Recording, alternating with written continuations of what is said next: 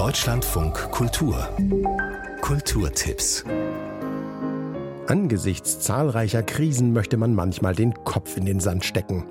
In seinem aktuellen Buch erinnert Axel Hacke an ein fast vergessenes Gefühl. Über die Heiterkeit in schwierigen Zeiten heißt es, und heute Abend liest er daraus in Bamberg. Hacke erzählt unterhaltsam, klug und persönlich. Mit einem heiteren Blick auf die Welt hatte er schon in seiner Kolumne in der Süddeutschen Zeitung Erfolg.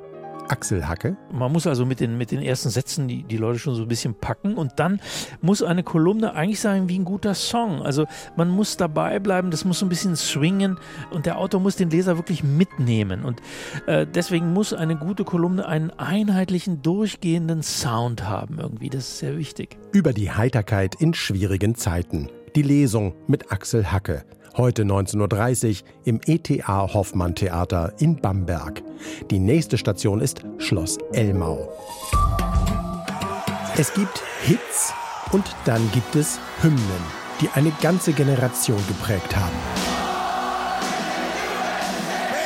Hits und Hymnen heißt die Ausstellung im Zeitgeschichtlichen Forum in Leipzig. Mit über 500 Exponaten zeigt die Schau, wie Musik manchmal buchstäblich Geschichte gemacht hat. Zum Beispiel Bruce Springsteen 1988 in Ost-Berlin. Ich bin gekommen, um Rock'n'Roll zu spielen für euch Ostberliner. In der Hoffnung, dass eines Tages alle Barrieren abgerissen werden.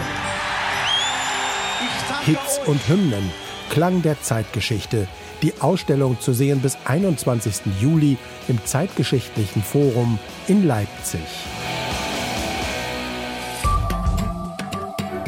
Der Komponist Antonin Dvorak schrieb in einem Brief an Peter Tschaikowski: Es ist eine wundervolle Schöpfung. Diese Musik dringt tief in unser Herz ein.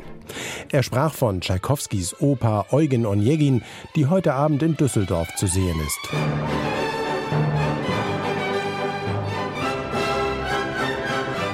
Tatjana verliebt sich darin als junge Frau in den weltgewandten Lebemann Onegin. Doch der will von einer Heirat nichts wissen. Viele Jahre später kehrt Onegin nach Russland zurück und trifft Tatjana wieder. Sie ist gereift und die elegante Frau eines Fürsten. Erst jetzt erkennt Onegin seine Gefühle für sie. Eugen Onegin, nach einer Vorlage von Alexander Puschkin. Peter Tschaikowskis Oper heute 19.30 Uhr in der Deutschen Oper am Rhein in Düsseldorf.